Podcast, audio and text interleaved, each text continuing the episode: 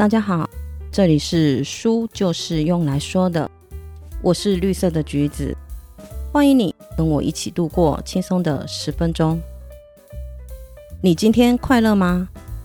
幸福快乐的感觉总是让人嘴角上扬，心中的花朵都盛开了。我想应该没有人会拒绝。那你知道快乐的感受是怎么来的吗？说到快乐的感觉的来源呢，那就要先说一下大脑里面掌控人情绪跟感受的部位——边缘系统。它成型在人类进化和演变之前。边缘系统负责管理触发快乐感的脑化学物质。每次人们看到可能增加自我生存机会的东西，触发快乐感的脑化学元素就会被释放出来，当中包括了多巴胺、脑内啡、催产素和血清素四种。这四种快乐化学物质会启动我们不同的快乐的感觉。让我们分别来说一下。多巴胺是告诉你身体该把能量投资在哪里，激励你寻找你需要的东西。当你有积极的欲望，想要完成某一件事的时候呢，我们的大脑会非常活跃的分泌出大量的多巴胺，促使你继续去追寻你的欲望，并在此过程中带给你快乐和满足感。不知道你有没有发现啊？像计划要出国的时候。不必等到真正出国的那一天，只是在刚刚开始规划的时候，你的心情就会有愉快的感觉。这就是大脑释放出多巴胺最好的例子。接下来是脑内啡，脑内啡是脑内可以自行生成的，是一种类似吗啡的化学物质。脑内啡会引起异常兴奋的感觉，是让你暂时掩盖痛苦的忘忧剂。触发脑内啡生成的因素很独特，是身体的疼痛。你可能会想，身体的疼痛怎么还会快乐呢？但是脑内啡就是可以，脑内啡可以帮你在很短的时间内隐藏身体的痛苦，帮助你坚持下去完成一个任务。就像是有时候你跌了一大跤，站起来的时候感觉自己根本就没有什么事，但回家一看才发现乌青了一大片，疼痛不已。这就是脑内啡的作用。第三个，我们来讲催产素。催产素它帮助你享受社会生活。当我们都觉得对方不会造成即刻的威胁的时候，我们就会放松，让双方彼此可以依靠，与他人建立起支持与信任的感觉，或者是享受某个人对你的信任，往往会让人感到幸福和愉快。这些都是要归功于催产素。像是拥抱啊，富有同情心的对话，温暖的陪伴等等等，都会触发催产素的产生。相对的，如果我们离群所居，无法适应群居生活，催产素就会下降，这就会让我们的感觉很糟糕。催产素对于人类的生存发展有着很重要的作用。母亲在生小孩的时候，大脑会释放催产素，鼓励她除了生产跟哺乳外，还能够日以继夜的守护新生儿，孩子的大脑内也会不停的释放出催产素，来强化自己与母亲的依恋。在渐渐长大后，逐渐将他对母亲的依恋转为对所属群体的依恋，让他可以适应群居生活。最后一个快乐化学物质血清素，它有助于振奋心情，防止情绪低落或者是忧郁。当人拥有掌控感的时候，便会激发脑中的血清素产生。血清素是让你觉得自己很重要的化学物质。因为考虑到道德和社会的价值观，或许你不会承认你有这种想法，然而你却可以清楚地从其他人的身上看到这种动力。当你看到别人在汲汲营营地争取位置的时候，你总是会很不以为然。但是当你自己也这么做的时候，你就会解释，我只是为了想要活下去。在人类的社会里，每一次当我们在人际关系中体会到这个人是听命于我的，我的意见是受到他人服从的，或者是这件事是我可以控制的，大脑便会释放出血清素，让人产生幸福和满足的感觉，甚至是寻求高一等的职位，也是因为血清素让你感觉良好。虽然快乐的感觉很好，但在启动快乐化学物质时，我们的不快乐化学物质也一起被启动了。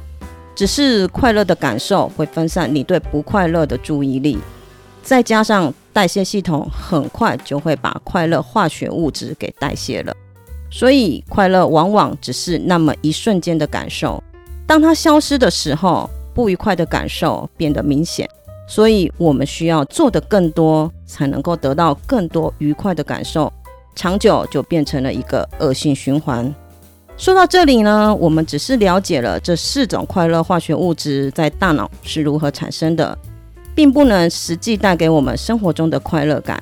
所以人还是必须要通过行为去创造，不断的累积经验，让大脑可以释放化学元素，建构神经通路。脑神经通路的形成主要发生在童年时期，这个路径与你个人的经验息息相关。这也是为什么每个人对相同的情境会有不同反应的原因。你过去生活中欢乐的事情连接神经元，让你在遇到类似的情况时喷发更多的快乐化学物质。相同的不愉快的经验会警告你远离某种情境。所以这些化学物质所铺设的道路需要不断的重复。你可以把这个动作啊想象成是在泥土路上铺上柏油，需要一层一层的盖上去才能够坚固耐用。每次你有新的经验，你的感官就会纵观全局，并且释放电流。因为铺好的路径呢阻力较小，这些电流就会从你铺设好的道路通过，所以你最终的行为也会跟之前的经验一样没有改变。当你成年后，发现这个路径实在是不怎么好用，想要改变它时，因为旧有的电路太有效率了，加上背弃它会让你产生生存遭到威胁的感觉，改变就变得更加的困难。你可能会疑惑一件事情：为什么我们的电路系统会是这样子构成呢？为什么根据适者生存规律的大脑会有这些不太好用的电路呢？那是因为我们是被设计来储存记忆，而非删除的。经验能帮你趋吉避凶，但是经验也会让你误导。比如说，小时候你可能因为全家一起温馨的吃披萨，造成你沉迷于披萨中，导致体重超标而完全不自觉。神经指导系统日复一日的指导我们对各种情境的反应，因为它是来自于你实际生活经验的累积。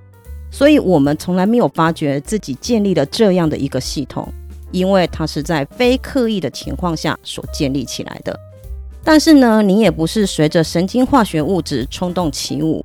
我们的皮层可以抑制反应，它甚至可以将你的注意力有一个激活的模式转移到另一个上面。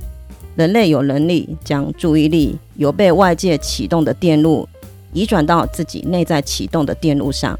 让我们不会变成冲动的奴才。人类的边缘系统外面呢，围着一层巨大的皮层。大脑皮层是在人类最后演变出来的部分，它就像树皮一样，层层叠叠的包覆在大脑的外面。组成大脑皮质的神经元有很多种，这些神经元可以借由成长和相互连接来储存生活经验。所以皮层负责的是高等的脑部功能，就像是计划、思考、语言，都是在这里发生的。边缘系统是当你做出有利生存的行为的时候，就会奖励你。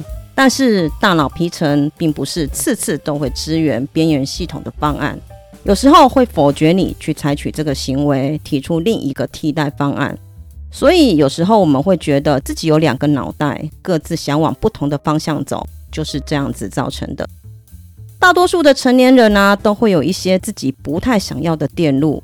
虽然改变很难，但是不断的重复，虽然不轻松，还是可以建立起一条新的电路。当你觉得感受不好，一定要做些什么的时候，先什么都不要做，让你的大脑提出一个替代方案。或许一开始它没有像旧习惯那么吸引人。但是只要你给他机会成长，久而久之，你就会拥有你想要的新的电路系统了。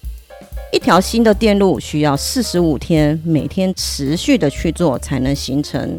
只要漏了一天，就必须要从头来过。作者有提出一些建立每个快乐化学物质的新习惯，我挑选了一些比较简单易做的，跟你分享一下。希望我们一起坚持四十五天，改造我们的脑神经通路。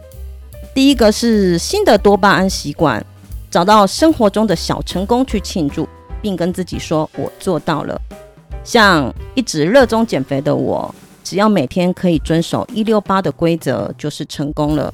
可以跟自己说“我做到了”，而不是等到真正瘦下来的那一天才去庆祝，因为那很遥远。新的脑内啡习惯。换一个运动方式，其实要有一定的受力才能够刺激脑内啡启动。但是如果一直让同样的部位受力，那很容易受伤。如果运动不同的部位，就会改变受力的部分，不会只让一个位置接受压力。